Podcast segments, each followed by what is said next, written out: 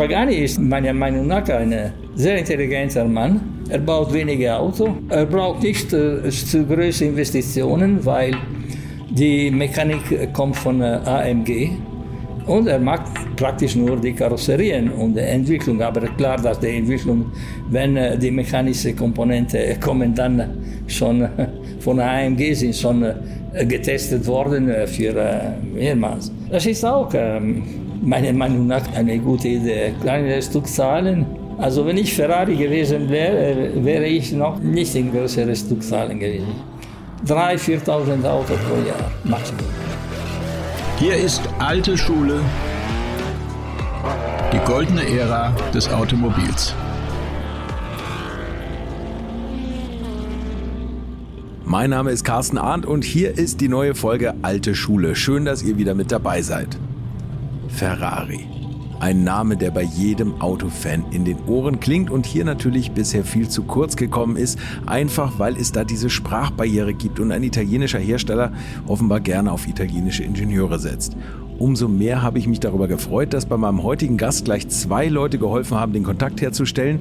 Einmal Niki Hasler, Ferrari-Händler aus Basel und einen, den ihr hier schon kennt, der Fotograf Wolfgang Wilhelm. Und das Tollste an der ganzen Sache, Carlo Tazzioli war nicht nur für Vertrieb und Marketing bei Ferrari verantwortlich und hat dabei natürlich eng mit Enzo Ferrari zusammengearbeitet, sondern er hat auch hier noch zugesagt und spricht ein ganz charmantes Deutsch mit italienischem Einschlag und ich freue mich ganz besonders, dass ich ihn in Modena besuchen durfte und er sich für mich Zeit genommen hat. Euch jetzt also viel Spaß mit meinem heutigen Gast, Carlo Tazzioli. Also ich bin in äh, Modena geboren, 20 Kilometer von hier äh, am 3. Oktober 1942. Und ich hatte meine, die Familie von meinem Vater, die in Modena lebten, und zwar in einem Haus, welches äh, bei äh, Ferrari äh, äh Hauptzentrum von Modena äh, lag. Es war äh, praktisch die Grenze von äh, dem Ferrari-Betrieb in Modena. Und als ich Kind beim Besuch bei meiner Großmutter war, habe ich immer im Hof von Ferrari Modena geguckt, um alle diese schönen Autos zu sehen. Ich glaube, dort hat die Krankheit angefangen. Was waren das für Autos, die damals aktuell waren? Oh, damals waren sehr wenige äh, Autos, weil Ferrari hat äh, 47 äh, mit äh, Bau vom Auto angefangen. Und am Anfang waren praktisch nur äh, Rennwagen, also wie die 125 oder die 166, alle diese Autos, die an Rennen teilgenommen haben, und zwar auch beim Le Mans und gewonnen. Haben Sie Motorsport da schon verfolgt? Also waren Sie auch, auch ich, war, äh, ich habe ja immer Motorsport verfolgt, weil ich wohnte in Modena, ganz in der Nähe von äh, der Autodromo di Modena, mhm. wo alle äh, äh, Ferrari, Maserati Auto äh, Probe gefahren wurden. Und als äh, Student, wenn ich im Sommer praktisch sehr viel freie Zeit hatte, war oft im, äh, am Autodromo, um die Auto auch auf der Piste zu sehen. Und habe auch damals viele, viele äh, Rennfahrer kennengelernt. Okay, wer war das? Äh, Rennfahrer, das ich damals kennengelernt habe, war auch Graf Berge von Trips, okay. Philil. Dann ich habe auch Alberto Scari und äh, viele andere auch, äh, Castellotti, äh, alle Fahrer, die, die Generation von Fahrern, die damals wirklich das Leben in Risiko hatten. Mhm. Und viele von diesen Leuten sind äh, dann tödlich verunglückt. Ich hoffe nicht wegen mich, nur von Schicksal. Ja. Waren, Sie, waren Sie Fan von einem bestimmten Fahrer? Äh, ich war Fan von Ferrari mehr als okay, von ja. diesem Fahrer. Aber für mich äh, ist immer äh, wichtiger gewesen, dass Ferrari gute Performance hatte. Mhm. Nicht äh, der Fahrer. Natürlich, der Fahrer ist auch Teil von äh, den Erfolg von dem Auto. Mhm. Aber Für mich war Ferrari. Ferrari wird Ganz einfach. ja. Okay. Ich kann Ihnen erzählen auch eine andere Anekdote. Als ich mit der Schule fertig war, ich hatte äh, eine kaufmännische Schule, nicht, äh, nicht Universität, Hochschule, äh, besucht und äh, Fremdensprachen auch äh, studiert. Und ich wollte mich mit der deutschen Sprache spezialisiert. Und ich habe ein Jahr in Deutschland gelebt und als Dolmetscher bei äh, Rotem äh, Kreuz äh, gearbeitet.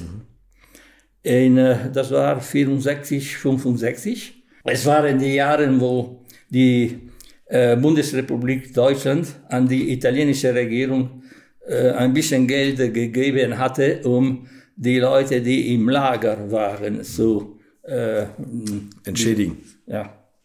Und ich habe damals in dieser kleinen Stadt gewohnt, die Arolsen heißt, in der Nähe von Kassel. Äh, dort war auch eine, ein gutes Institut, viele Leute vom Ausland. Äh, Jedes Mal, dass ich äh, mit jemandem gesprochen habe, hat man immer gefragt, woher kommen Sie? Äh, natürlich, alle Italiener, die dort studiert hatten, die waren entweder aus Rom oder aus Mailand, auch wenn die von anderen Ortschaften kommen. ich habe immer gesagt, Mo Modena. Modena, wo ist das? Sie sind Florenz und Mailand. Hm. Dann ich sagte plötzlich, Ferrari, Maserati, ach so, Ferrari, Maserati, dann war äh, Modena bekannt. Hatten Sie da schon im Kopf, dass Sie beruflich mit Ferrari mal was machen würden oder Das wäre ein Traum gewesen, mein Traum gewesen. Ja. Okay. Dann ich habe glücklicherweise äh, die Möglichkeit gehabt, ein Gespräch mit äh, Ferrari zu haben äh, für eine Position in Verkaufsabteilung. Ein äh, Familienfreund war äh, Zulieferanten von Ferrari. Zwar er machte diese Neon-Schriftzüge Ferrari. Und eines Tages, äh, er war in Modena, hatte eine, eine Schriftzug äh, geliefert und der Verkaufsdirektor hat ihn gefragt, ob er jemanden kannte, welche äh, fremde Sprachen kennt. Er sagte, ja, ja. Und er hatte für mich eine Vereinbarung, eine ähm, Verabredung gemacht. Ich bin dort gewesen. Ich habe viele, viele Briefe von Französisch, äh, Englisch, Deutsch auf Italienisch und äh, vice versa von Italienisch auf äh, Französisch, Deutsch und Englisch.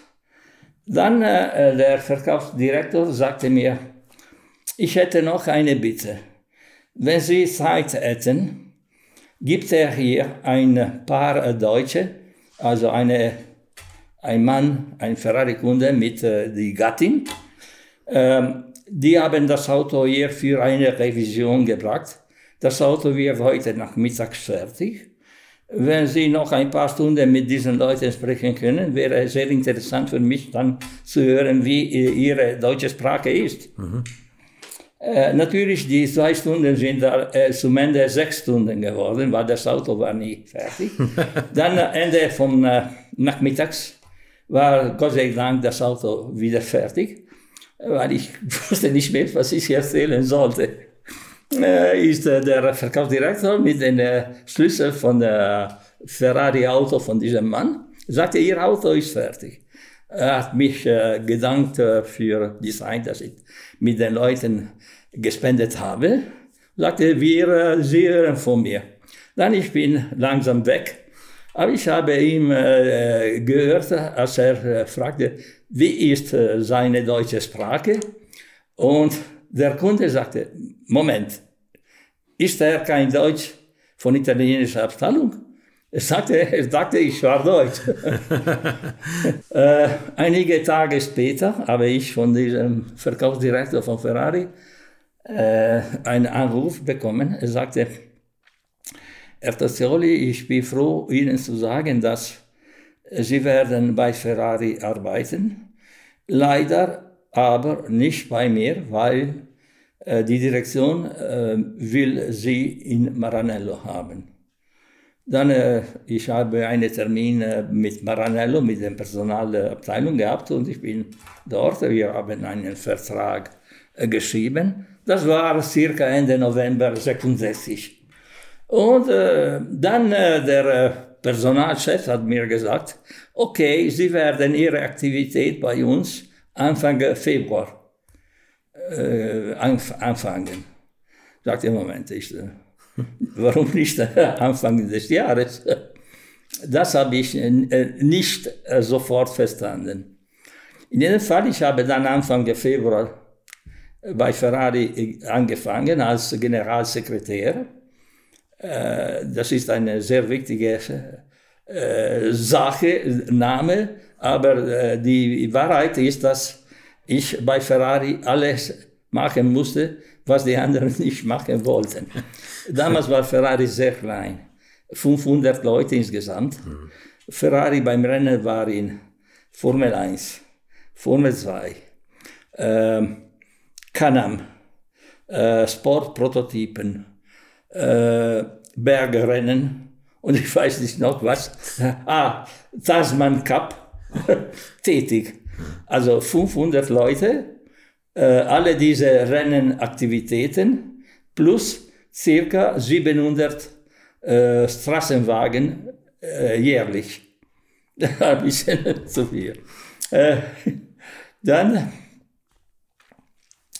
Ende des Jahres habe ich äh, verstanden, warum Anfang Februar und nicht Anfang Januar. Ende des Jahres haben, äh, hatten die äh, Ferrari-Angestellter, die das ganze Jahr gearbeitet haben, einen Bonus gekriegt. Ich hatte nur elf Monate.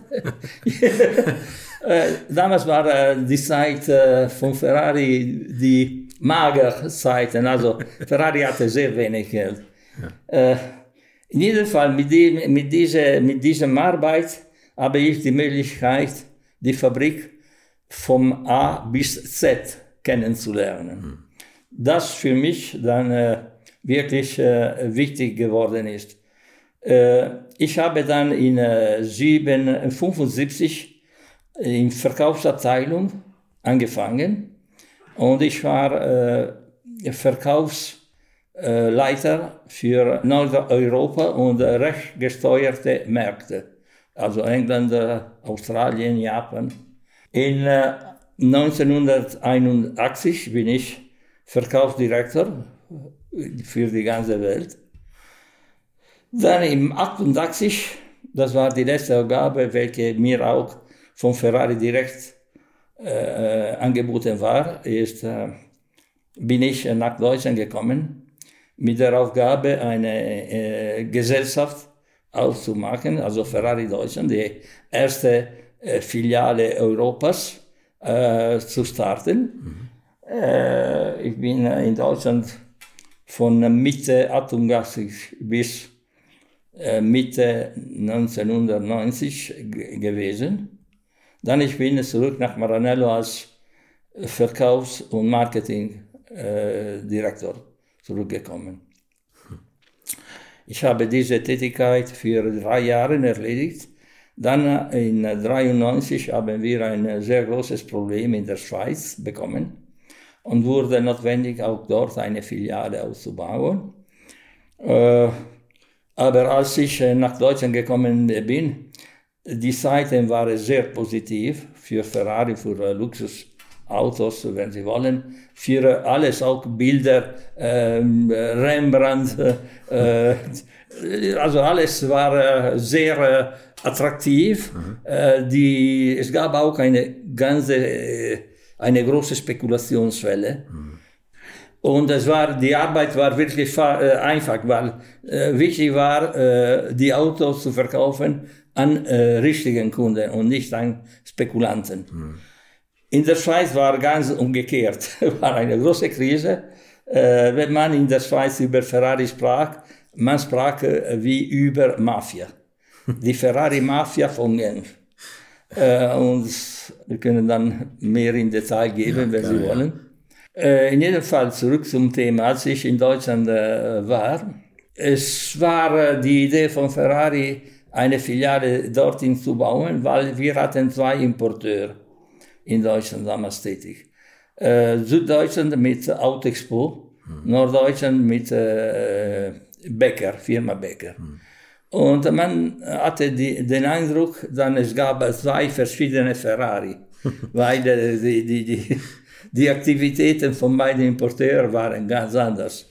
Die Grenze war Frankfurt und äh, beim Frankfurter Messe war für mich immer eine Katastrophe, weil ich musste dorthin sitzen, die beiden Importeur bleiben und sagen, Moment, ich muss zusammenarbeiten, nicht? nicht gegeneinander. Was waren, was waren die Hauptunterschiede zwischen Bäcker und, also von den Events her und von der Ausrichtung? Äh, es war folgendes. Die Firma Becker war praktisch die Frucht von äh, äh, Wilhelm Becker. Hm. Wilhelm Becker hat zwei Frauen gehabt. Vom ersten Frau hat ein Kind, äh, Helmut Becker, der äh, größte von äh, hm. seinen Söhnen, welcher sich um die Auto gekümmert hat. Und zwei andere Söhne, Hakim und ich kann jetzt nicht ganz genau erinnern, mhm. welche mehr als äh, äh, Software interessiert waren. Mhm. In jedem Fall, was ich sagen wollte, ist folgendes. Äh, äh Willem Becker war als äh, ein Herr, er wollte äh, seine, seine, seinen Betrieb sehen, überwachen. Für uns wäre einfach gewesen und besser, dass er einen kleinen Ferrari-Betrieb gebaut hätte, weil Autobäcker in Düsseldorf war enorm, war äh, mehr äh, bekannt als Verkäufer, Verkäufer von Gebrauch, äh, Second-Hand-Auto. In der, tatsächlich sein Symbol war eine Hand, also zweite Hand. Helmut Becker hätte gerne das getan, aber Papa will nicht. der Vater wollte nicht. Und die Brüder waren auch dagegen. Wir haben mit einem Kollegen, welcher sich um Assistenz gekümmert hatte, wir haben eine Runde alleine in Deutschland getan. Wir haben alle die Händlerbetriebe besucht. Und es war klar, dass Becker war kein Importeur, er war mehr ein Händler, der immer direkt verkauft hatte. Und wenn jemand aus äh, Ulm kam, um ein Auto kaufen wollte, hat gefragt, haben Sie vielleicht einen Betrieb? Ja, okay, wollen Sie bitte den Ferrari Sim? Aber das war kein Händler. Nicht. Deswegen, als wir zurück waren, haben wir einen Report geschrieben. Und unsere Idee war, dass Becker musste gezwungen werden, um eine richtige Ferrari-Sitz äh, aufmachen, ähm, wahrscheinlich mehr in München als in Düsseldorf, und sich als Importeur kümmern. Mit unserer Überraschung hat die Direktion von Ferrari dann die Entscheidung getroffen, einen zweiten Importeur zu nennen im Süden. Und das habe ich nie verstanden, äh, den Grund. Äh, in jedem Fall, äh, so ist entschieden worden und 81 hat den zweiten Importeur seine Aktivität in Deutschland angefangen. 82 oder 83. Äh, aber wie gesagt, es war, es war äh, Ferrari war äh, nicht äh, als Image, äh, war nicht klar, welche Ferrari war äh, der richtige. Deswegen wurde es notwendig, dann eine eigene äh, Branche aufzumachen. Mhm. Ich habe dann äh, Mitte 88 angefangen. Ich war praktisch, äh, bin ich praktisch an jeden Montag nach Deutschland geflogen und am Wochenende zurück bis äh, Mitte Dezember, als ich äh, endlich einen Ferrari-Betrieb organisieren könnte es war, äh, die Zeit war nicht genug, um etwas äh, neu zu machen oder etwas noch fertig zu finden. Und die einzige Lösung war für eine gewisse Zeit Bürofläche und äh, und äh, Ersatzteillager von äh, Alfa Romeo Deutschland äh, zu mieten. Die guten Zeiten von Alfa Romeo waren äh, vorbei und Alfa Romeo von die, ich glaube, 36.000 Autos pro Jahr verkaufte dann 7000 vielleicht Autos. Ich habe jede Menge von Platz voran. Wir haben dann äh, diese 300 äh, Quadratmeter von Bürofläche und 600 Quadratmeter von Ersatzteillagerfläche äh, gemietet. Und wir haben dann Mitte Dezember die Aktivität angefangen.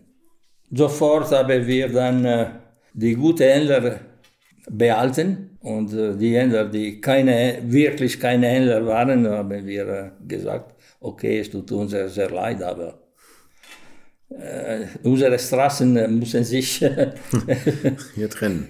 Ja. ja okay. Äh, als Sie, wir kommen vielleicht gleich auch nochmal auf Deutschland und die Relevanz zum Beispiel von Michael Schumacher für den deutschen Markt. Aber äh, wenn wir dann mal zurückgehen in das Jahr 1968 und Sie sagen, da waren 500 Menschen bei Ferrari beschäftigt, das war ja noch alles sehr hemdsärmlich, wenn die Autos zusammengebaut wurden, viel Handarbeit. Über welche Autos reden wir da? Welche, wo, was waren so die aktuellen Modelle, die, die gerade Damals, verkauft? Ja. Äh, also der, äh, wie kann man sagen, der äh, Top von Sport war den 275 GTB 4. Mhm. Äh, und als äh, elegante Auto hatten wir den 33 GTC und 33 GTS. GTC war Coupé, GTS Spider. Mhm. Und es gab noch einen 330, welcher dann später 365 geworden ist, äh, 2 plus 2. Diese vier Modelle. Mhm. Und wie war das erste Mal, als Sie auf Enzo Ferrari getroffen sind? Das erste Mal, dass ich ihn getroffen habe, also als ich angef angefangen habe, äh, mein meine ehemaligen Chef hat äh, mich äh, an Ferrari vorgestellt, aber war nur guten Tag, guten Tag, viel Erfolg, bla bla. Mhm. Das war alles. Als ich wirklich mit ihm gesprochen habe, war vielleicht ein Jahr oder vielleicht etwas länger später, als wir mit den Dino-Geschichte angefangen haben. Das heißt, als Ferrari die Entscheidung hatte, einen zweiten Modell mit nur sechs Zylinder zu bauen, war die Idee, das Auto nicht äh, Ferrari zu heißen, sonst äh, Dino, der Sohn von Ferrari. Die Zeiten waren sehr äh, schwierig, um der Name Dino, um die Welt äh, zu mh, mm, registrieren, weil viele ähnliche Namen waren schon äh, hatten schon ein Patent. Ja, okay. Und wir mussten von den Leuten, die diesen Patenten hatten, äh, die, die Genehmigung kriegen, um das Modell als Dino zu nennen. Mhm. Und damals natürlich musste alles von Ferrari untergeschrieben äh, äh worden und äh, ich machte immer die Besetzungen. Und dort habe ich äh, wirklich mit ihm äh, viel zu tun gehabt. Haben. Danach hat Ferrari immer gesagt, äh, wenn äh, ein äh, Ausländer bei mir kommt, muss er das Theorie sein, um als Dolmetscher zu arbeiten. okay. Wie, wie war Enzo Ferrari? Wie hat er auf Sie gewirkt? Also der Mann zu erklären ist nicht so einfach. Ferrari war ein, ein Mann von äh, dieser Region. Das heißt, wir sind äh, äh, entzündende Leute. Wir sind, äh, wir sind äh, sofort in Flammen, aber wir sind wieder auch sofort äh, kalt. Ferrari zum ersten hatte einen großen Charisma, das muss man sagen. Und wenn man bei ihm war, man immer das Gefühl, etwas kleiner zu sein. In jedem Fall, äh, ich sage es, weil eine Kollege von mir, Florini, wurde am gleichen Tag dreimal entlassen und wieder. äh, in jedem Fall, äh, Ferrari hat immer äh, selber den Beispiel gegeben. Er war immer sehr lange im Büro, jeden Tag, inklusive auch Sonntag. Er hat äh, nie Urlaub getan. Als wir in Urlaub gingen, mussten wir zu ihm im Büro gehen Und es war jedes Mal eine Tragödie. Ach, du auch. hm. Ferrari hat immer das Geld investiert, das er verdient hat, in der Fabrik. Für die Leute, für die Instrumente, für neue Autos. Die Idee von Ferrari war sehr einfach, wenn sie sehr naiv. Er sagte immer, wir müssen äh, nur die Auto bauen, das die Welt verlangt.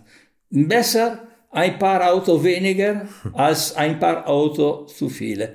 Unsere Auto müssen gewünscht werden. Es muss nicht so einfach sein. Er hatte eine, eine wie gesagt, eine sehr naiv äh, Marketingstrategie, aber sehr wichtige. Und es sagte auch, unsere Auto sind nicht ein Fortbewegungsmittel, das man verwendet, um zu, an die Arbeit zu gehen oder ins Urlaub zu gehen. Es ist etwas anderes. Und man darf nicht die gleiche Strategie von einer Firma wie Fiat oder wie Volkswagen verwenden. Wir müssen nur die Beziehungen aufbauen, damit Leute den Wunsch haben, ein Ferrari zu haben, weil Ferrari ist der Schlüssel beim bestimmten Aktivitäten teilzunehmen. Das war, deswegen mussten wir immer äh, was organisieren, damit die Leute diese, also ich sagte immer, Ferrari ist wie eine goldene äh, Käfig. Und äh, das Auto zu kaufen ist der Weg, um dorthin zu gehen. Ja. Okay, also das war mir gar nicht bewusst, dass das in den 70ern schon so war, diese Marketingstrategie. Das ist ja eigentlich bis heute so. Man muss sagen, dass äh, es gab, ich habe in äh, 67 angefangen, mhm. aber ein Jahr später kam äh, die Kontestation. Die Studenten auf der Straße, ja. kennen Sie die Revolte. Wer, äh, äh, if, wenn ein Ferrari-Kunde mit dem Wagen in einem Restaurant war, ist besonders in Italien, oft hat er das Auto dann mit äh, äh, kaputten Reifen mhm. oder mit äh, äh Schädigung beim Karosserie. Also war wirklich eine, eine schlechte Zeit und Ferrari hat in diesen Jahren große finanzielle Schwierigkeiten bekommen. Und es musste äh, dann notwendig sein, den äh, Vertrag mit äh, Familie Agnelli zu machen. Und äh, in äh, Juli 1969, er hat die Hälfte von seiner Firma an Agnelli verkauft. Also Agnelli hatte die Tätigkeit von äh, Gran Turismo Auto und Ferrari hatte für sich selber die, Aktivi die Rennaktivitäten gehalten. Und äh, man muss ein bisschen äh, zurückgehen. In äh, 63, 64 sprach man von Verkauf von Ferrari an äh, Ford. Ford hatte bemerkt, dass der Name von Ferrari war jeden Tag in den, in den Zeitungen von der ganzen Welt geschrieben, ohne kein Geld für Werbung zu bezahlen. Und er wollte die Firma Ferrari kaufen. Äh, Ferrari wurde von äh, jemand von äh, Ford äh, angerufen, äh, wollen Sie zum Beispiel die Firma verkaufen, bla bla. Und Ferrari hatte am Anfang gesagt, die Firma zu verkaufen, äh, nicht ganz, aber ich bin einverstanden, dass wir zwei Firmen aufbauen könnten. Äh, eine Firma, Ferrari Ford, um die äh, Rennenaktivitäten zu machen, mit äh, äh, Weißpapier für mich. Ich bin der, der Chef. Eine andere Firma, Ford Ferrari, um die äh, GT-Auto für die Straße zu bauen. In jedem Fall, äh, es war einfach äh, zu verstehen, dass Ferrari wollte nicht verkaufen und äh, dass Ford kein Interesse mehr hatte, äh, so, äh, so einen Vertrag zu machen, weil sonst hätte immer äh, die Zeitungen Ferrari geschrieben und nicht Ford in jedem Fall äh, den Tag von den äh, Vertrag zu machen. Ferrari hatte eine Klausel gelesen, welche nicht vereinbart war. und sagte, Moment, was ist das? Und hat äh, Vertrag kaputt. Aber ich glaube, bei, beide Seiten waren nicht mehr so stolz, um diesen Verkauf zu machen. Ich vermute auch, dass in der Zwischenzeit äh, Ferrari hatte mit Agnelli gesprochen. Ja. Und Agnelli hatte auch verstanden, dass wenn Ferrari ein Sieg äh, irgendwo im Ausland äh, bekommen hätte, war ein Sieg für die italienische Industrie. Und es war kein Interesse von Fiat, dass Ferrari amerikanische Firma geworden wäre.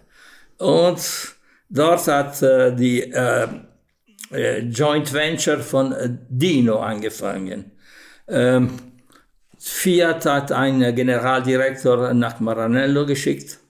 Er war der Chef von Alfa Romeo vor dem Krieg, als Ferrari für, äh, Rennleiter war bei, bei, bei Alfa Romeo. Gobbato, Piero Gobbato. Piero Gobbato ist in Ferrari bis äh, Ende 66 geblieben. Dann ist zurück nach Turin. In der Zwischenzeit hatte äh, Fiat mit der Produktion von äh, Fiat Dino angefangen. Äh, und äh, diese Joint Venture war notwendig, weil um an äh, Formel 2 Rennen teilzunehmen, musste man mindestens 500 Motoren pro Jahr äh, erstellen. Und für Ferrari das war unmöglich, weil die Produktion von Ferrari war damals 700 Auto im Jahr und waren alle Zwölfzylinder. Mit den Zwölfzylinder hat Ferrari mehr, mehr äh, äh, gewonnen als äh, bekommen als Geld, meine ich, ja. als mit äh, einem Sechszylinder und könnte nicht äh, die Produktion so viel äh, versteigern. Und deswegen ist äh, diese äh, Agreement äh, mit äh, Fiat imstande gekommen. Fiat hatte ein Fiat Dino, äh, war ein Coupé und ein Spider auch. Coupé von Bertone und ein Spider von äh, Pininfarina.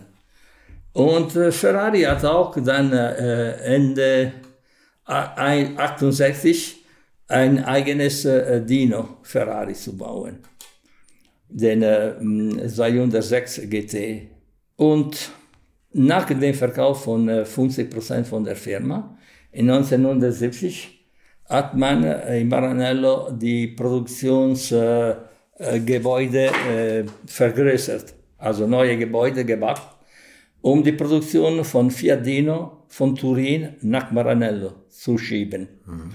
Und in den letzten zwei Jahren von Dino Fiat wurden diese Autos in Maranello zusammengebaut. Äh, getrennte Linie von, von äh, Ferrari Dino oder von Ferrari Zylinder, aber wurden in, äh, in Maranello. Und damals wurde dann Personal bis 1200 Leute äh, vergrößert und die Produktion äh, war dann äh, von äh, hm, also äh, 1200, 1300 plus die Produktion von Dino Fiat. Dann äh, kam die, die Sachen dann waren wieder besser. Und Ferrari hatte damals in der Produktion den äh, sogenannten Daytona, der 365 GT B4. Mhm. Er hatte noch den Dino, einen 365 äh, GT 2 plus 2. Und er ist auch äh, damals die amerikanische Modelle mit äh, äh, Automatikgetriebe rausgekommen. Dann äh, kam 73, 73 Krieg von äh, Israel gegen äh, Ägypten, also alle diese arabischen äh, Länder. Mhm. Und äh, die erste größte äh, Benzin-Ölkrise. Ich weiß nicht, was in Deutschland kam, aber hier bei uns abends waren die Städte ohne Licht. man könnte das Auto am Wochenende nicht verwenden war Austerität. Wie in Deutschland auch. In Deutschland auch, ja. okay. Dann hat man bemerkt, dass es war nicht ein Problem von Lieferung von Öl, war nur ein Problem von Preis. Dann war wieder normal. Und in der Zwischenzeit äh, ist auch ein Modell rausgekommen, welches keinen Erfolg am Anfang gehabt hat. War den äh, Dino 308 GT 4 2 plus 2. Dieses Modell wurde von äh, Bertone gemacht äh, als Linie, als Karosserie. Es war eine Kompensation, die Fiat an Bertone ge gegeben hatte, weil Fiat mit der Krise, Ölkrise hatte sofort die Produktion von Fiat Dino gestoppt. Bertone hatte wenig Arbeit und Fiat hat ihm die Aufgabe gegeben, den neuen Dino äh, zu entwickeln. Der neue Dino war aber wirklich ganz anders als äh, die äh, Linie von Pininfarina. War ein eckiges Auto, war ein super Auto von Mechanica, er, aber die Märkte waren sehr skeptisch. Die amerikanischen Importeure hatten 500 Auto von diesem Modell bestellt und die haben die Auto im Maranello gelassen, nicht. Und dann sind die Importeure von Amerika entlassen worden und hat Amerika, äh, Ferrari mit äh, Fiat Nordamerika angefangen, hat eine äh, Abteilung aufgebaut mit, als Ferrari Nordamerika. Alle diese Autos hatten wir damals viele Gebäude gemietet und alle diese Autos versteckt. Dann hat Ferrari gesagt, okay, der Name Dino ist kein Appeal, man muss diese Auto Ferrari. Es gab ein Problem. Die Haube, Fronthaube hatte den Dino-Symbol. Äh, Dino-Symbol war Querformat? Und, ja, äh, ja, horizontal. Ja, horizontal. Und Ferrari ist vertikal. ja. Wir mussten die, die, die, diese, diese Fronthaube äh, ausbauen und äh, Ferrari. und in der Zwischenzeit äh, haben wir auch eine 2 Liter Ausführung vom gleichen Auto insbesondere für Italien, wobei bei uns es gab eine äh, Mehrwertsteuer von 18 Prozent plus eine äh, Luxussteuer von 20 Prozent. Aber Luxussteuer war von 2 Liter rauf, also äh, bis 2 Liter war nur äh, Mehrwertsteuer. Mhm. Deswegen war dieser Dino mit einem 2 Liter Achtzylindermotor. Und in Italien, in Italien hat uns damals gerettet, wir haben aber zwei Liter Dino auch in äh, Skandinavien, skandinavischen Ländern verkauft und auch in der Schweiz. Aber in anderen Ländern nein. In jedem Fall, äh, die Philosophie von Ferrari war folgende damals. Wir dürfen nicht dieses Auto mit äh, Rabatt verkaufen. Mhm. Die Autos müssen immer gewünscht werden.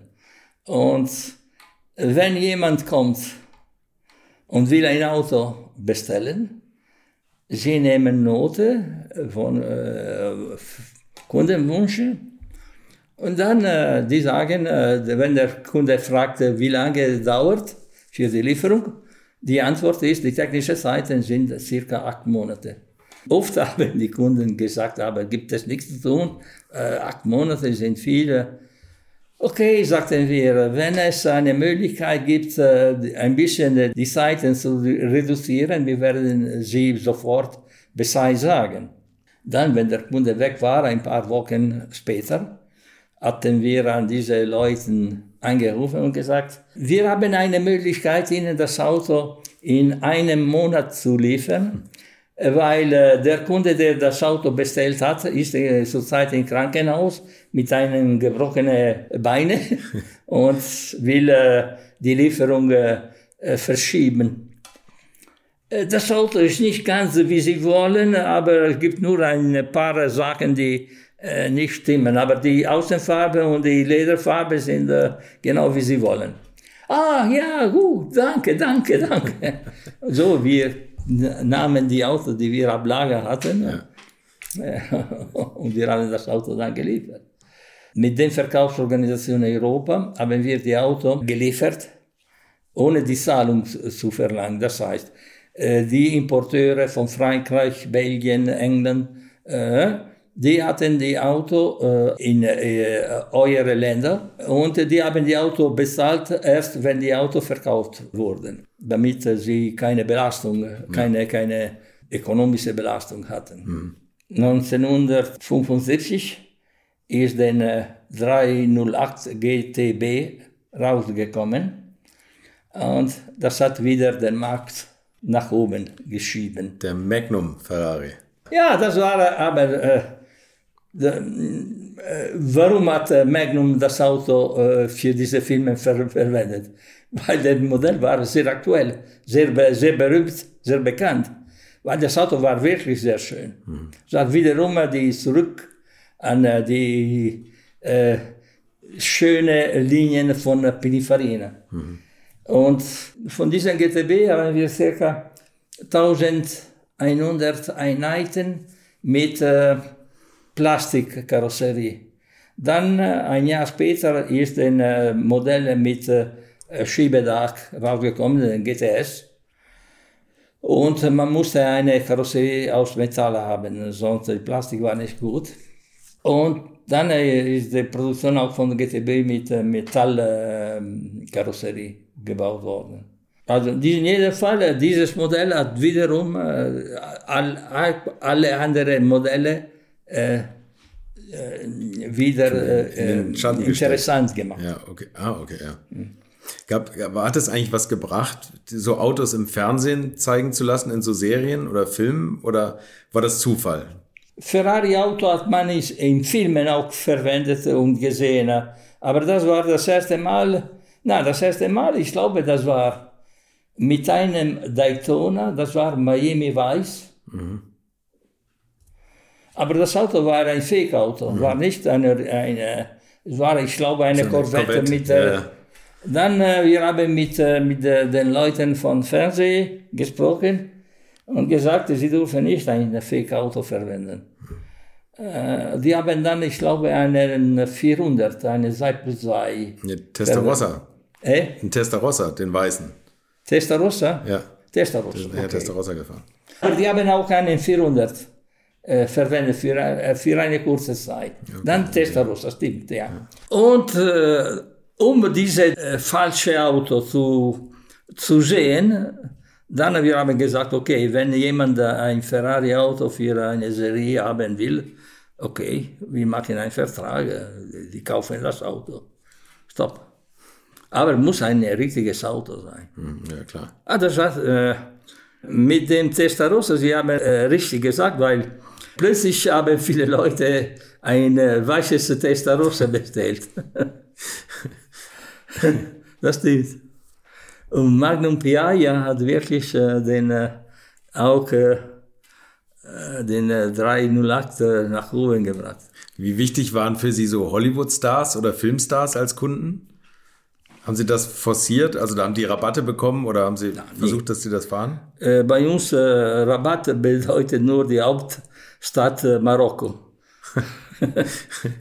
das ist die einzige Welt. Es gibt nichts kein Rabatt. Ja. Äh, wenn man einen Rabatt macht, äh, man, wie kann man sagen, wenn wir diese Auto, die wir ab Lager hatten, hätten wir diese Auto für niedrige Preise verkauft, mhm. hätten wir äh, das Wert vom Auto, vom Kunden äh, nach unten gebracht. Mhm. Äh, unser Zweck war nicht, äh, böse Ferrari-Kunden zu haben. Unser Zweck war, die, das Wert von gebrauchten Auto so hoch wie möglich zu halten. Deswegen äh, hatte die Politik von Ferrari nie einen Rabatt als Idee gehabt. Als ich in der Schweiz tätig war, habe ich angefangen in äh, 93, im September 93. Wir hatten in der Schweiz 120 Autoablager in Martigny. Der Markt, der äh, Markt von, äh, von der Schweiz war normal circa 200 Auto pro Jahr. Das heißt, wir hatten fast ein Jahr Verkauf, normal Verkauf, Ablager. Und außerdem, äh, sechs Monate später, wussten wir, dass der neue 355 rausgekommen wäre und auch der neue Testarossa. Und das war wirklich, was machen wir? Ich habe mit äh, den Händlernetz gesprochen und gesagt, okay, alle diese Autos sind Ablager, weil, okay, man muss noch ein bisschen mehr zurückgehen. Als ich in Deutschland war, hatte ich an die Händler Bescheid gesagt, Sie dürfen keine Bestellung akzeptieren, wenn die Lieferung nicht innerhalb von Maximum 24 Monate passieren kann. Äh, niemand wird ein Auto bestellen für Lieferung nach sieben Jahren. Wie man in der Schweiz, in Italien oder in England äh, akzeptiert hatte. Äh, das war nur äh, Spekulation. Nur Spekulation. Und ich sagte, alle, äh, was nicht in dieser Zeitspanne ist, muss äh, eine ledigliche Warteliste sein. Stopp, keine Bestellung. In Italien äh, hatte aber der alte Verkaufsdirektor die Freiheit gegeben, so viele Bestellungen zu akzeptieren wie möglich. Dann Lieferfrist in Italien, in der Schweiz, in England waren sieben, acht Jahre. Das war nichts. 1903, also die äh, Auto, Autokrise hat in Ende 87 angefangen. Diese Welle war dann kaputt. Porsche hatte sofort große Probleme gehabt, weil Porsche hatte damals, ich glaube, circa 90 Prozent von der Produktion in Amerika verkauft. Mhm. Und in Amerika war äh, der Aktienmarkt kaputt gegangen. Wir haben immer gesagt, äh, wenige Autos, aber überall. Äh, bei uns, bei Ferrari, ist äh, dann die Katastrophe Ende äh, 92 in 93 angefangen. Die Kunden, die die Auto bestellt hatten, die wollten die Auto nicht mehr haben. Aber man hatte eine Lösung. Also, wo das Schlimmste war, war die Schweiz. Weil die Schweiz, weil der Importeur hatte wirklich Sachen getan, wie nur ein Kriminell macht. wirklich. Ich habe mit dem Netz gesprochen. Ich habe gesagt, okay, Sie haben diese Autos sind Ablager, weil die Kunden, die damals die Auto bestellt haben, die wollen nicht mehr, weil äh, das wäre, also die Spekulation gibt es nicht mehr. In jedem Fall, sie haben für dieses Auto eine Anzahlung von den Kunden bekommen, die sie nicht zurückgegeben haben.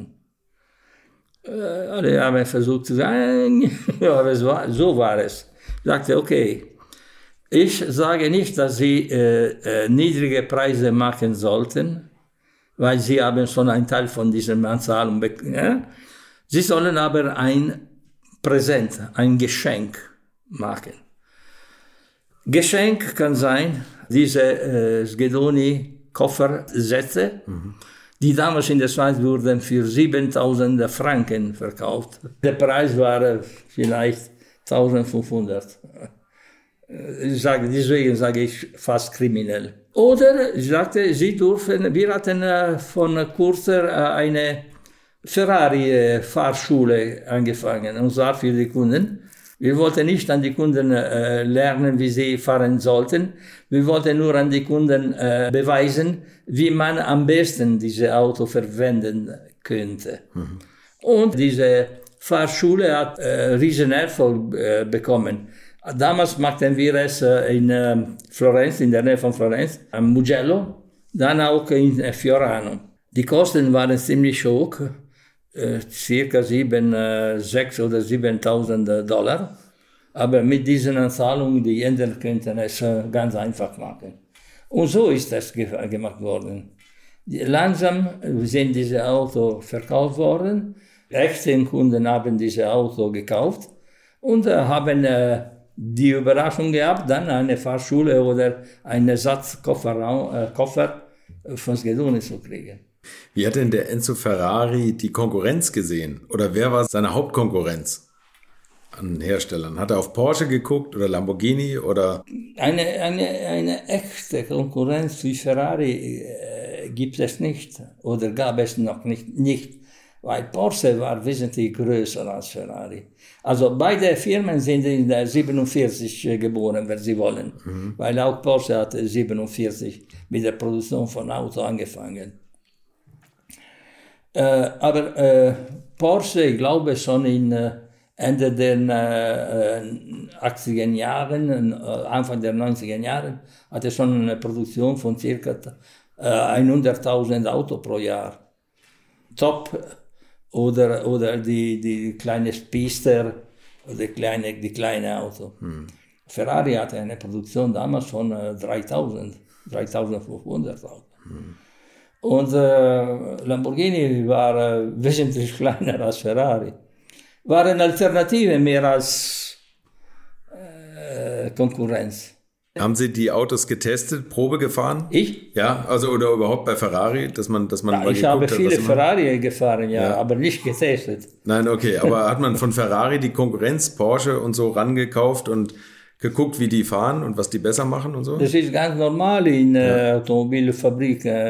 Äh, als ich in Deutschland war, hat mir äh, Volkswagen gefragt, ob ich äh, ein Ferrari leihen könnte. Ist normal. Natürlich, äh, wir, wir gucken auch Auto, äh, mh, auch BMW oder Mercedes, wenn Sie wollen, weil die sind nicht ganz in der Stil von, äh, von Ferrari. Also AMG ist mehr in dem Stil von Ferrari. Aber auch BMW hatte mit den M1 angefangen. Ich war nur froh, dass BMW dieses Auto gebaut hat, weil äh, man sagte damals, dass die Ferrari sehr teuer waren, aber der BMW M1 war teurer als der Berlinetta Boxer. Nicht viel, aber Aber ein bisschen, ja. Nee, und wie fand man bei Ferrari Lamborghini? Also wie fand man die Autos? Also hat man das eher belächelt und gesagt, ach, das ist lang nicht auf unserem Niveau oder hat man das schon gesagt, ah, vielleicht werden die auch noch mal groß? Äh, als ich noch tätig war, war Lamborghini nichts. Weil äh, die, die hatten äh, äh, sehr viele Schwierigkeiten immer. Hatte mehrmals, die Inhaber von der Firma war, sind äh, viele, viele andere gewesen. Jetzt mit, mit Audi natürlich äh, kann sein, dass es wird vielleicht eine Konkurrenz, aber für mich ist immer eine Alternative, weil äh, die äh, Philosophie von diesem Auto ist ganz anders. Lamborghini ist äh, wahrscheinlich mehr extrem als Ferrari. Ferrari hat immer mehr, ein bisschen mehr Klasse, meiner Meinung nach.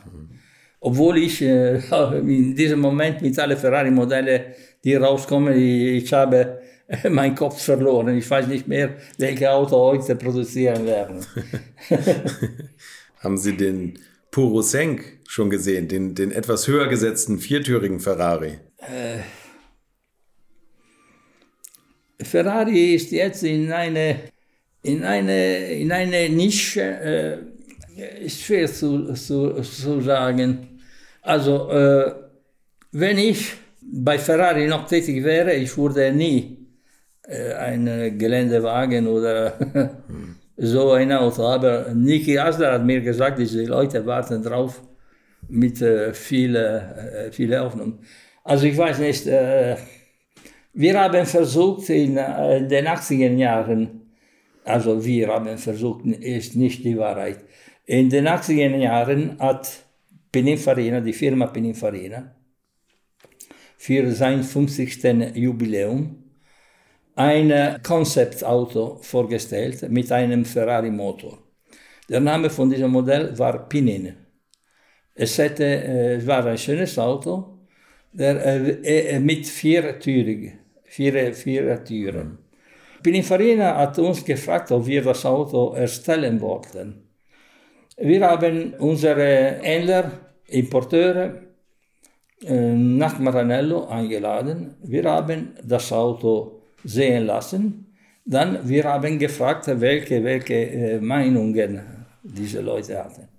Dann, äh, die haben alle geschrieben. Äh. Dann zum Schluss, wir haben gesehen, dass wenn wir das Auto gebaut hätten, mussten wir praktisch ein Rolls-Royce bauen und kein Ferrari mehr. Und wir haben gesagt, okay, das machen wir nicht. Wir können keine Rolls-Royce, wir sind nicht imstande, eine Rolls-Royce zu bauen. Und Gott sei Dank ist wahrscheinlich Rolls-Royce nicht imstande, ein Ferrari zu bauen. wir haben gesagt, ja, wir bleiben da. Jetzt ist nicht ein Rolls-Royce, ist ein äh, als Geländewagen. Die wollen natürlich, es ist folgendes. Früher war äh, da, äh, die Fabrik, äh, die Inhaber von Fabrik waren äh, die Familie Agnelli und Familie Ferrari. Jetzt ist eine Aktiengesellschaft. Äh, die größten Aktionäre sind trotzdem immer Piero Ferrari und die Familie äh, Agnelli oder Elkan. Aber es gibt auch andere Aktionäre. Die Aktionäre wollen zum Ende des Jahres wollen äh, Geld sehen. Dividende, ja. ja, klar. Und man muss äh, jedes Jahr immer was Neues, etwas, etwas mehr bauen. Und man muss auch ein, ein viertüriges Auto als. Das Auto sieht sehr schön aus, ich muss ganz ehrlich sagen. Hm. Äh, um es Geländewagen zu nennen, ist vielleicht ein bisschen zu extrem. Aber äh, wie kann man sagen, jeder, jeder Frucht will seine Saison sehen haben. Lamborghini macht äh, diese Auto seit Jahren, weil auch äh, vor 14, äh, 40 Jahren sie hatten ein großes Geländewagen gebaut. LM002, ja. Und die haben verkauft. Äh, Porsche hat auch. Warum nicht? Wenn, wenn Ferrari-Kunden so ein Auto jetzt verlangen, äh, Enzo Ferrari hätte das nie, nie genehmigt. Das wäre meine nächste Frage gewesen. Aber es gab nie die Überlegung zu Enzos Zeiten, irgendwas anderes, Limousinen zu bauen, nein. Geländewagen, nein, immer Sportwagen. Nein, nein, nein. Sie sollen daran denken, dass äh, die größte Konkurrenz am Anfang, wenn Sie wollen, war Maserati. Hm. Weil Maserati war der, die Stabilität, weil Maserati war in Modena seit 1930. 1930 hat auch Ferrari angefangen, aber mit der Scuderia Ferrari. Rennwagen von Alfa Romeo. Mhm. Aber Fabrik, dann wurde während des Zweiten Weltkriegs gebaut und erst äh, ab 1947 mit, Auto an, äh, mit Produktion von Auto angefangen. Obwohl nur für äh, Rennzwecke. Dann äh, sind einige mechanische Komponenten von diesem Auto, also Motorenaufhängungen, an verschiedene Karosserie gegeben worden um äh, Straßenauto für die Kunden zu machen. Aber die Produktion war wirklich sehr wenige, 100, 110, 150 Auto im Jahr. Die ersten Schritte nach einer größeren Produktion wurde 55 erfolgen. Das heißt, Pinin, also Giovanni Battista Farina, der äh, später hat den Namen in Pininfarina ge geändert, war äh, bekannt weltweit als der Karossier von Königen. Und Ferrari war berühmt als äh, Rennwagenhersteller. Pininfarina hätte gerne mit Ferrari gesprochen, aber wollte nicht nach Maranello kommen. Ferrari wollte nicht nach Turin fahren. Die haben dann zu einer bestimmten Zeit in Tortona getroffen. Tortona ist, Sie wissen, Turin und Maranello in der Nähe von äh, Genua. Äh, die haben sich in einem Restaurant in Tortona getroffen und Pininfarina hat an Ferrari gesagt, warum nicht Auto für die Straßen zu bauen? Warum? Bis damals war die Produktion von Ferrari nur äh, rechtgesteuerte Auto, weil die Rennwagen äh, äh, für die Rennwagen war äh, der Lenkrad rechts am besser gewesen für die wichtigsten äh, Rennstrecke Europas. Äh, aber für die Straße war natürlich notwendig auch der, der Lenkrad äh, links. links. zu haben für europäische Länder. Die haben sich vereinbart und die haben gesagt, okay, dann ist die Produktion auf 350 Auto gestiegen. Ferrari hat damals äh, Schwierigkeiten mit seinem Verkaufsdirektor gehabt, gehabt, weil der Verkaufsdirektor sagte, dass es waren zu viele Autos. Er hätte diese, diese Exklusivität verloren. Und Ferrari hatte ihm gesagt, aber Moment, mit all diesen Milliarden Leute, die auf der Erde sind, glaubst du nicht, dass zwei Personen bei äh, sich äh, am Vormittags äh, wecken mit dem Wunsch, ein Ferrari zu kaufen. und dann äh, ist die Produktion, und wie gesagt, die, einige Jahre später war die Produktion von circa 700 Autos im Jahr. Der eine sehr kleine Produktion trotzdem war. Und äh, Maserati in jedem Fall, in Modena, wie gesagt, war schon äh, sehr bekannt und hatte ein viertüriges Auto. Und das war der äh, Top-Modell von Maserati. Aber Ferrari hat, hat nie dieses Auto im Kopf. Mit dem Pininfarina, das Auto sieht sehr schön aus, aber er war nicht einverstanden. Er war nicht einverstanden und nach den Ergebnissen von der, die Wünsche von der Verkaufsorganisation hatten wir auch keinen keine Wunsch, das Auto zu machen, weil die wollten, ja, das Auto muss von einem Chauffeur gefahren werden, das Auto muss sehr ruhig sein, darf nicht zu laut sein, bla bla bla bla bla. Ich sagte, ja, das ist kein Ferrari mehr. also, vielleicht was dran. Wie wichtig war Motorsport für Sie? Äh, der Motorsport war ja immer so die Säule von Ferrari. Gab es mal die Überlegung, das ein bisschen zurückzufahren, immer wenn das Geld knapp wurde? Oder hat Fiat versucht, das zurückzufahren? Oder haben die immer schon gesagt, das ist unser Hauptmarketing-Tool? Äh, man muss daran denken, dass äh, Ferrari hat als Rennfahrer angefangen, weil er war am Anfang ein Rennfahrer. Dann bei Alfa Romeo war er Rennleiter und Rennfahrer. Äh, Ende der 20er Jahre, 1929, hat Alfa Romeo die Entscheidung getroffen, sich von der Rennwelt zu trennen. Mhm. Und Ferrari hat im November äh, 29 die Scuderia Ferrari gegründet mit äh, Leuten, die ein bisschen Geld hatten. Und die, er hat die Alfa Romeo Rennwagen gekauft.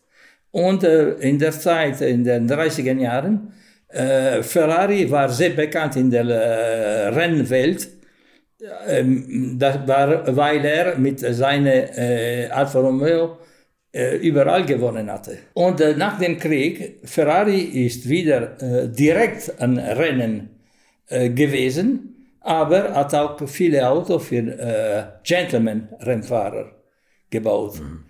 Und ich glaube, der Ruf von Ferrari kommt von diesen Gentleman-Fahrern, die mit diesem Auto von Ferrari äh, überall in der Welt, auf der Welt an äh, Rennen teilgenommen haben und gewonnen haben. Mhm. Dann natürlich die offizielle Auto von Ferrari haben auch äh, ein bisschen mehr Push, also Boost gegeben. Aber wichtig waren die Gentleman-Rider mit diesem Auto auf der Welt, die haben überall gewonnen. Mhm. Und deswegen kommt der Ruf von Ferrari. Dann äh, Ferrari dann hat äh, an diese, alle diese Klassen, äh, alle diese Rennen teilgenommen. Nur nach der Ölkrise kam die Entscheidung, sich von alle Rennen zu trennen, mit Aufnahme von der Formel 1. Ferrari hat damals aufgehört mit Sportauto, mit alle diese Can-Am, mit alle Tasman hat weiter Auto an äh, private Fahrer verkauft, aber nicht mehr äh, selbst diese, alle diese Rennen gemacht, nur Formel 1. Und ich weiß nicht, ob er heute die gleiche Entscheidung nehmen würde. Aber er hat sich vom Endurance, also von Le Mans getrennt, nur weil FIA hatte den Reglement geändert. Und es war nicht mehr möglich, mit Prototypen zu fahren. Man musste immer eine bestimmte Stückzahl von Autos zu bauen. Ja, okay. Die Stückzahl äh, bekam immer größer. Das ist äh, 64 äh, die, zum Beispiel äh, ein bisschen äh, die, die, die Spitze gewesen, weil äh, Ferrari hatte mit den GTO vier Rennen gewonnen und mit dem Nachfolger von GTO, den äh, 250 LM, wollte er in äh, Sportauto teilnehmen, Rennen teilnehmen. Aber FIA hat gesagt, nein, äh, sie müssen 100 Auto im Hof haben und dann äh, wir geben die Genehmigung. Ja. Er sagte, das ist äh, zu lachen. Kein Konstrukteur kann 100 Auto äh, auf der Reihe im Hof ist zu teuer. Wir haben die Pläne, um diese Autos zu bauen. In jedem Fall äh, großer Ärger von Ferrari. In, in jedem Fall in diesem Jahr hat auch Ferrari sich von äh, die Rennorganisation, die italienische Organisation zurückgetrennt und hat äh, die Rennsaison mit der Farbe von äh, äh North American Racing Team, NART, geendet. Äh, wenn Sie gucken, äh, die Auto von John Surtees und Lorenzo Bandini in den letzten Grand Prix waren weiß mit einer blauen Streife. Trotzdem hat den äh, LM dann äh, die 24 Stunden von Le Mans als Prototyp gewonnen. Äh, aber waren die, die ersten Signale von dieser Änderung von Reglement. Denn dann das letzte Auto von Ferrari für, wirklich für Le Mans war den 512 S. Der aber gegen den Porsche 507, äh, 917. 917 äh, hat äh, wenig gewonnen. Jetzt in diesem Jahr haben sie sich den Sieg zurückgeholt. ja, äh, in diesem Jahr, äh, ich muss sagen, ganz ehrlich sagen, dass heutzutage den Formel 1 ist, hat kein Zweck zu existieren, weil früher den Formel 1 war äh, die äh, Möglichkeit, äh, verschiedene äh, Lösungen zu finden, um immer äh, die Auto zu verbessern. Mhm. Jetzt, man muss äh, Anfang des Jahres ein Auto haben und da, man darf nur drei Motoren für die gesamte Saison verwenden. Also ein Ingenieur wie Mauro Forghieri, der unser Chefkonstrukteur für Jahre lang gewesen ist, hätte heute keinen kein Sinn zu existieren, weil als er eine Idee hatte, hat er immer die Idee realisieren lassen und gewonnen. Aber jetzt, man darf nichts machen, nur Kleinigkeiten. Ist nicht mehr äh, den Top von, von Rennwagen, glaube ich. Wie war das Ende der 80er, als Enzo Ferrari gestorben ist? Was hat sich da in der Firma verändert? Für viele Jahre bis 2012, 2013 hat nicht so viel geändert, obwohl hat geändert. Äh, Montezemolo hat auch mit Ferrari gearbeitet und kannte die Philosophie von Ferrari. Hat immer die Schritte wenig, wenig, wenig gemacht. Okay, der F40 äh, wurde äh, ein Jahr vor, vor seinem Tod vorgestellt. Und zwar, damals war äh, den heutigen Ferrari Museum noch im Bau. Das war äh, ein, äh, ein Museum, welches die Stadt Maranello wollte, nicht Ferrari. Die Stadt Maranello. War schon fertig, äh, den Teil von diesem Museum, wo heute alle die F1 äh, liegen, die Weltmeisterschaften gewonnen haben. Also den 10-Zylinder, 8-Zylinder, die Auto von Schumacher, alle diese Autos. Dort war ein Amphitheatrum. In der Mitte war der F40. Rundum waren potenzielle Kunden, die Presse und die äh, Händlerorganisation und natürlich auch wir von Verkaufsabteilung.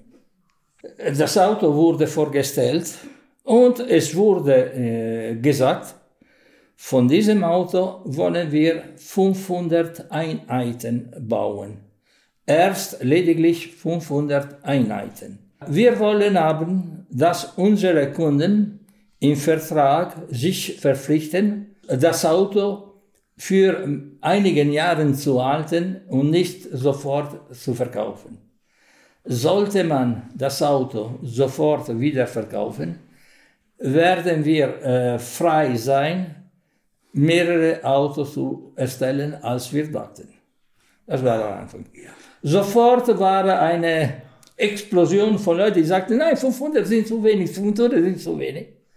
Eine kleine Diskussion äh, zwischen uns und wir haben gesagt, okay, sind zu wenig, machen wir eine Stückzahl von äh, 750. Aber wie gesagt, die Kunden müssen sich verpflichten, die Autos zu halten für einige Jahre, bevor die weiterverkaufen sollten. Es war uns ganz klar, dass diese Klausel hatte keine äh, Legalität. Weil wenn du ein, etwas kaufst, es gehört dir, du kannst machen, was du willst. Aber es ist eine moralische mm, Grenze. Es waren die Zeiten von dieser äh, Spekulation. Äh, ist alles passiert, dann zum Schluss haben wir, wie gesagt, 1401 äh, Einheiten gebaut wir hätten noch weiter erstellen können, aber wir haben gesagt, okay, ähm, das war wieder die Idee von Ferrari, die ich äh, dann erzählen will. Äh, Ferrari war für dieses Auto ganz stolz. Ganz stolz, wie gesagt. Und er hatte nämlich auch eine Wettbewerbe äh, zwischen der Presse, um den richtigen Namen von diesem Modell herauszufinden. Und die Idee, äh, das Auto F40 zu heißen, kam von einem Autojournalist, äh, Italiener, Gino Rancati. Und Gino Rancati hat diese äh, Wettbewerb gewonnen. Er sagt F40, weil Ferrari 40 Jahre von Produktion, von äh, 47 bis äh, 87. 87. Ferrari war sehr stolz von diesem Auto, weil dieses Auto war praktisch, äh, äh, dies, äh, kam von den GTO. Den GTO kam äh, zu Ferrari selber.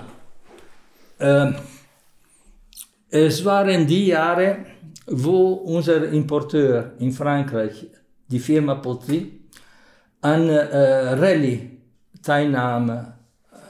Und er hatte von Michelotto eine 308 umbauen lassen, ohne äh, Klima, ohne Radio, sehr äh, ganz äh, extrem. Und das Auto wag weniger als 1000 Kilo.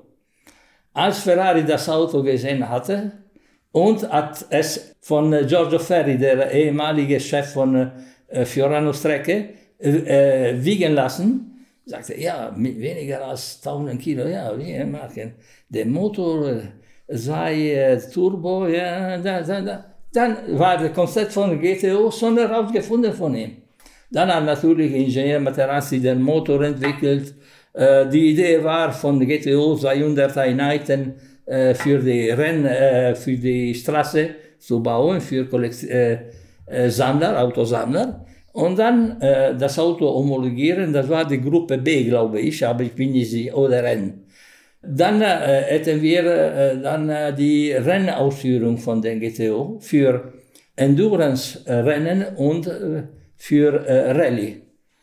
Aber nach einem äh, schweren Unfall bei einem Rallye auf äh, Insel von Madeira wurde diese äh, Klasse gecancelt und wir hatten Materialien noch für äh, 70 äh, Autos.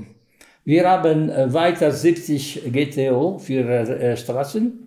Dann haben, wir hatten aber fünf Prototypen drei Prototypen für äh, Rallye und zwei Prototypen für Endurance-Rennen. Dann, was machen wir? Was machen wir dann? Äh, so kam der F40 raus. Das war rein Zufall, weil äh, das war im Kopf hatten wir so einen Rennwagen zu bauen. Aber jetzt ganz anders geworden. Inwiefern? Ich kenne niemanden mehr bei Ferrari. Die haben jetzt äh, äh, die Stadt Maranello komplett gekauft. Die sind jetzt dabei, neue Gebäude zu machen, um die Elektromotoren oder die Hybridmotoren zu bauen. Äh, ich vermute, die wollen wiederum die Produktion steigern. Glauben Sie, das ist gefährlich, wenn die Produktion zu sehr gesteigert wird? Dass das äh, ich, ich weiß nicht ganz genau, was äh, passiert, weil äh, wir sind schon 8 Milliarden Leute. Wie viele Leute kann die Erde haben? Was passiert? Äh, jetzt ist äh, diese Ideen äh, von Europa, alle, alle äh, Autos müssen nur Elektromotoren haben. Meiner Meinung nach, das ist zu lachen. Weil wenn äh, wenn man eine, äh, das Auto tanken äh, muss, es dauert vielleicht ein bisschen, weil wenn es alle diese Autos unterwegs sind für Urlaub, wenn man bei einer Tankstelle eine halbe Stunde wartet, ist viel, aber es kann passieren. Aber wenn alle äh, Auto Elektroautos sind, wenn man das Auto voll tanken muss, wie lange dauert das? Drei Stunden? ja. du, ich, nee, ich glaube auch mehr. Also natürlich, man macht immer äh, größere Schritte nach vorne, das kann sein. Aber ist es mehr ökologisch, ein Auto mit 800 Kilo von Batterien zu fahren? Oder ist mehr ökologisch, neue Wege um andere, nicht Benzin, äh, warum Elektro? Wir haben äh, nicht äh, genügend Elektrizität für die Häuser. Dann wir müssen auch alle diese Autos.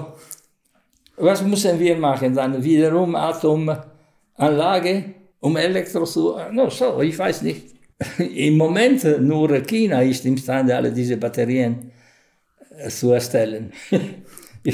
Wenn es wieder eine politische Krise kommt, was passiert? Also ich denke, also ich habe äh, drei äh, Enkelkind und ich denke, dass ich bin vielleicht in der besten Zeit, ich habe in der besten Zeit gelebt. Ich, ich, habe, ich fürchte, ich denke, dass für meine Enkelkinder ist die Zukunft nicht so gut, sieht nicht so gut aus wie damals. Wie war für Sie der Hype um Michael Schumacher?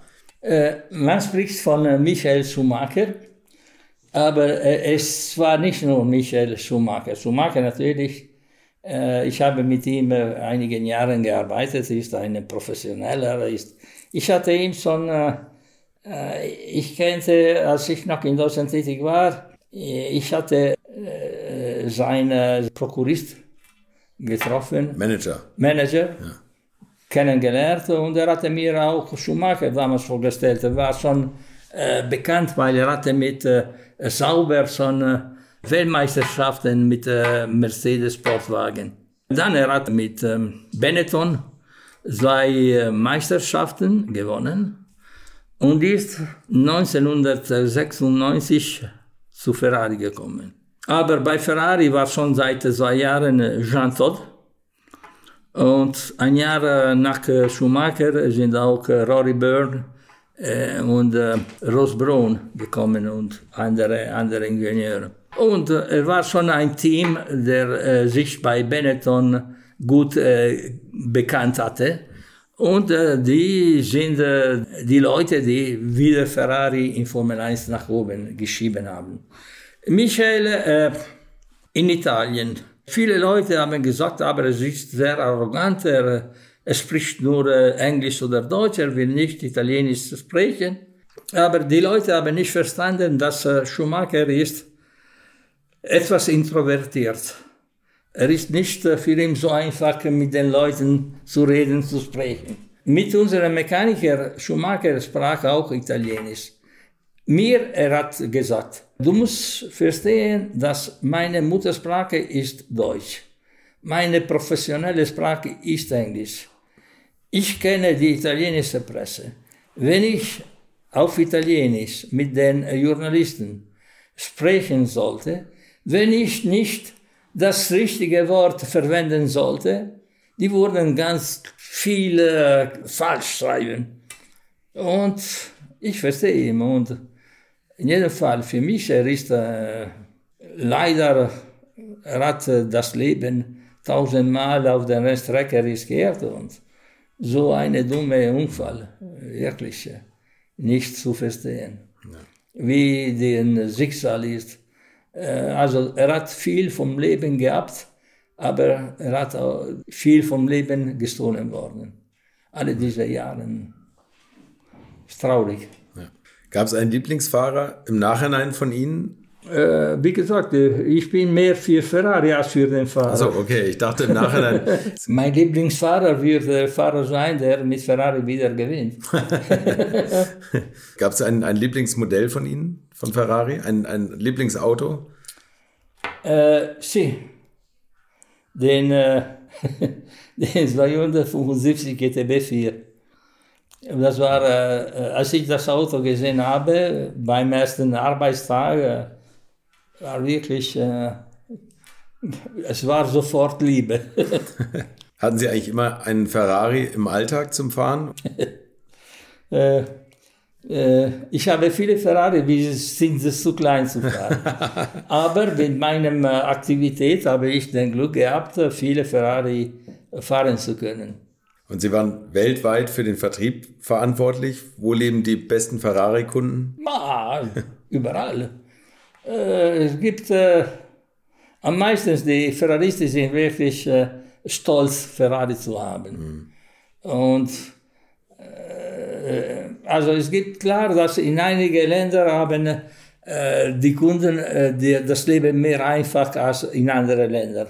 Zum Beispiel in Italien, wenn, äh, wenn man mit Ferrari fährt, die Leute denken, er ist ein Rechtsanwalt, er verdient zu viel. Dann lieber wir gehen bei einem Rechtsanwalt, der Fiat fährt. In Amerika ist ganz umgekehrt. Wenn der Rechtsanwalt mit Ferrari fährt, er ist ein guter Rechtsanwalt, der Erfolg hat. Und man muss zu ihm gehen, nicht zu mir. Äh, ganz, ganz anders. In jedem Fall, für uns, äh, wie, wie gesagt, für uns die Verkaufsmethoden waren ganz anders als für Massevolumenfabriken. Wir mussten immer äh, Angelegenheiten finden, um äh, Kunden einzuladen, verschiedene Sachen organisieren. Aber äh, Hauptsache von uns war wirklich die richtigen Händler zu finden. Ferrari hatte immer die Idee gehabt, dass bei uns war nicht einen reichen äh, Händler zu finden, war einen richtigen äh, Autoliebhaber zu finden. Mhm. Wenn du der richtige äh, Autoliebhaber findest, dann du hast der, äh, dein, dein Mann gefunden. Dann muss, und dann äh, äh, äh, zum Beispiel äh, noch die andere Idee von Ferrari war folgendes. die Schaufenster wird natürlich das erste Auto wahrscheinlich verkaufen. Aber danach ist die, die Werkstatt, die die Auto weiterverkauft. Weil du musst immer einen, einen guten Service haben, damit die Auto eine gute äh, Wartung bekommen und dann sind die Kunden zufrieden. Das ist immer das Problem von Maserati gewesen zum Beispiel. Mhm. Maserati hat nie einen guten äh, Händlernetz äh, gehabt. Ferrari hatte eine kleinere Netz natürlich, weil die, die Stückzahlen sind sehr, wirklich sehr wenig.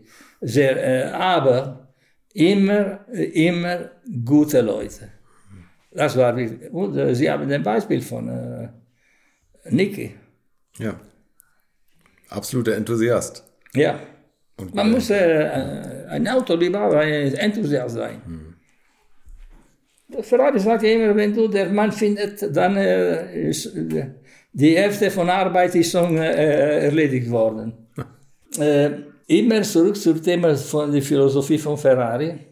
Er hat immer gesagt, wenn wir ein Modell äh, produzieren für einige Jahre und der Modell ist noch gefragt, aber wir sehen, dass es äh, eine kleine Änderung in der Nachfrage von diesem Modell sehen.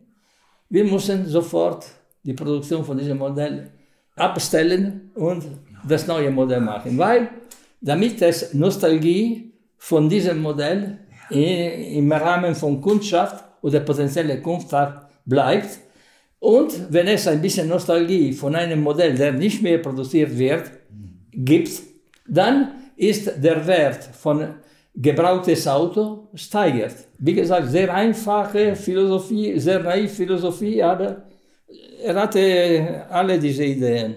Heute ist äh, die ganze Welt äh, geändert. Es gibt nichts zu machen. Leider ist es so. Äh, was soll ich sagen? Du siehst heute, die Leute kaufen alle über Amazon. Alle diese Häuser, äh, die haben nie gedacht, dass, äh, aber die, die, haben auch sehr schnell reagiert und die machen auch Lieferungen äh, door to door. Ja. Bei Ferrari, damals, wir haben jeden Kunden persönlich kennengelernt. Persönlich in Maranello eingeladen, um die Fabrik zu sehen wir haben immer äh, unsere Kunden, unsere Händler gesagt, sie sollen äh, die Fabrik äh, besuchen lassen. Und zwar, sie sollen ihre Kunden einladen, aber sie sollen ihren Kunden sagen, wenn die ein paar Freunde haben, die ein Ferrari kaufen könnten, aber nie ein Ferrari gehabt haben, potenzielle Ferrari-Kunden, sie sollen mitnehmen. Das war unsere einzige Strategie, wenn, die, wenn du willst. Und das hat aber uns äh, die Möglichkeit gegeben, mit diesen Kunden direkt zu sprechen. Wir hatten äh, natürlich äh, Farbenpalette, alles, aber am besten war in der Fabrik. Wir gucken die verschiedenen Farben, wir gucken die verschiedenen Leder. Das war wirklich sehr positiv. Jetzt, auch bei uns, Computer. Da, da, da, hm. Und du verlierst den Direktkontakt zum Kunden.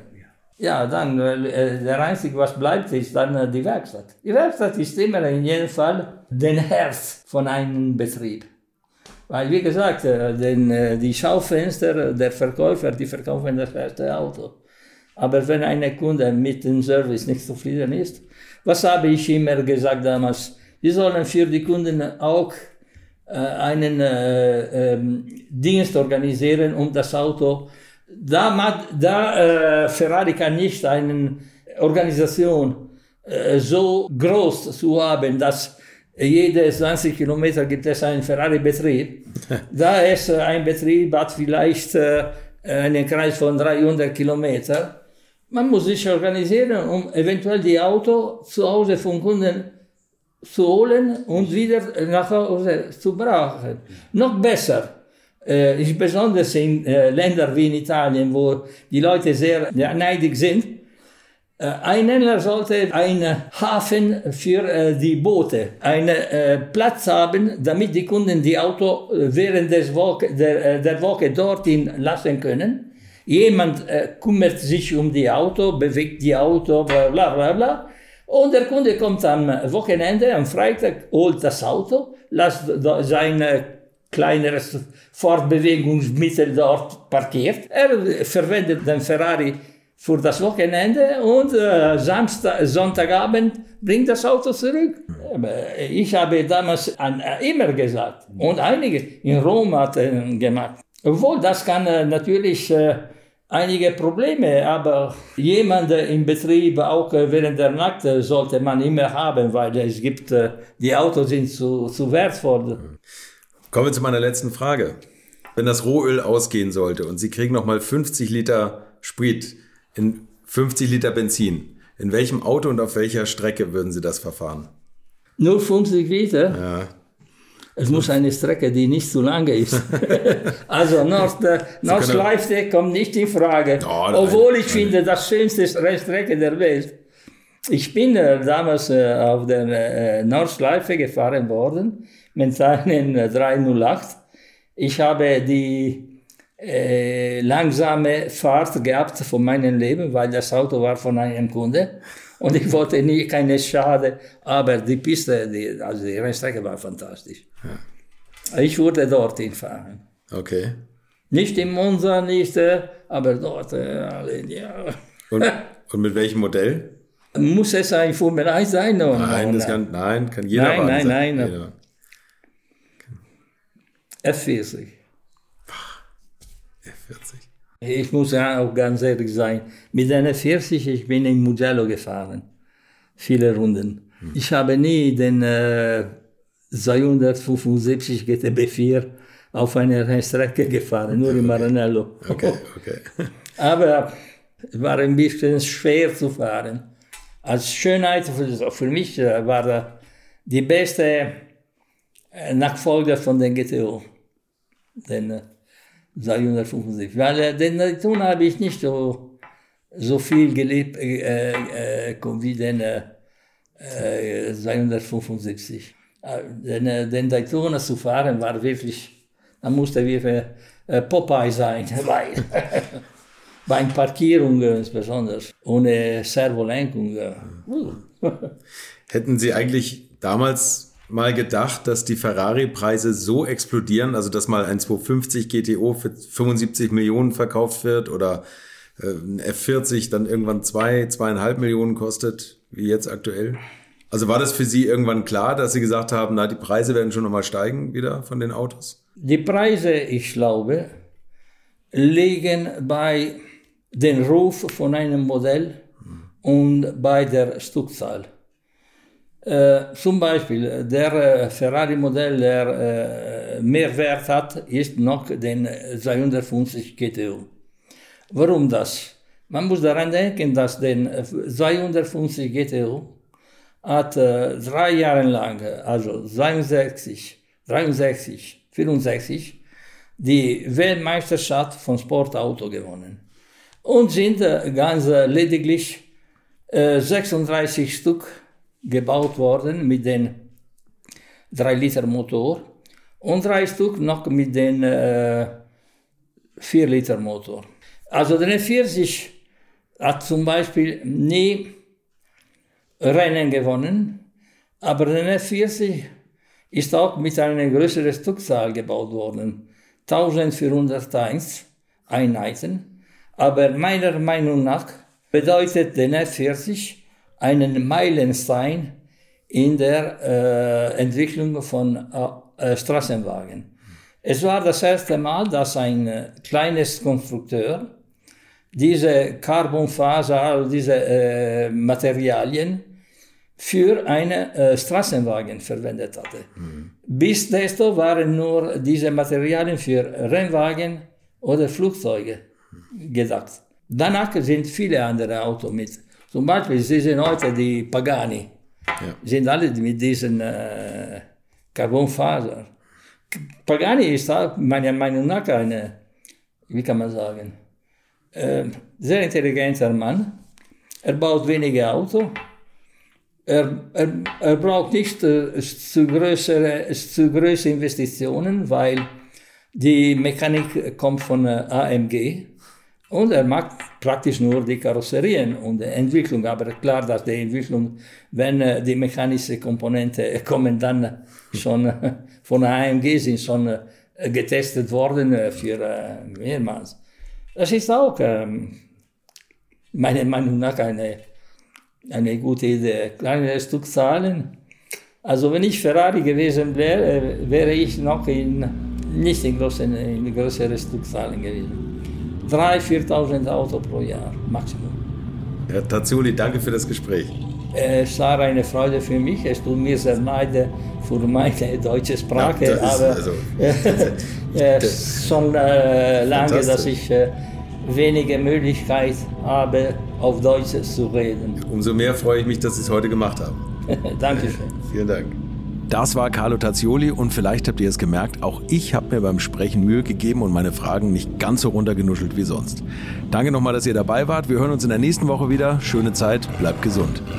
Infos, Bilder und alles Wissenswerte unter der Internetadresse www.alte-schule-podcast.de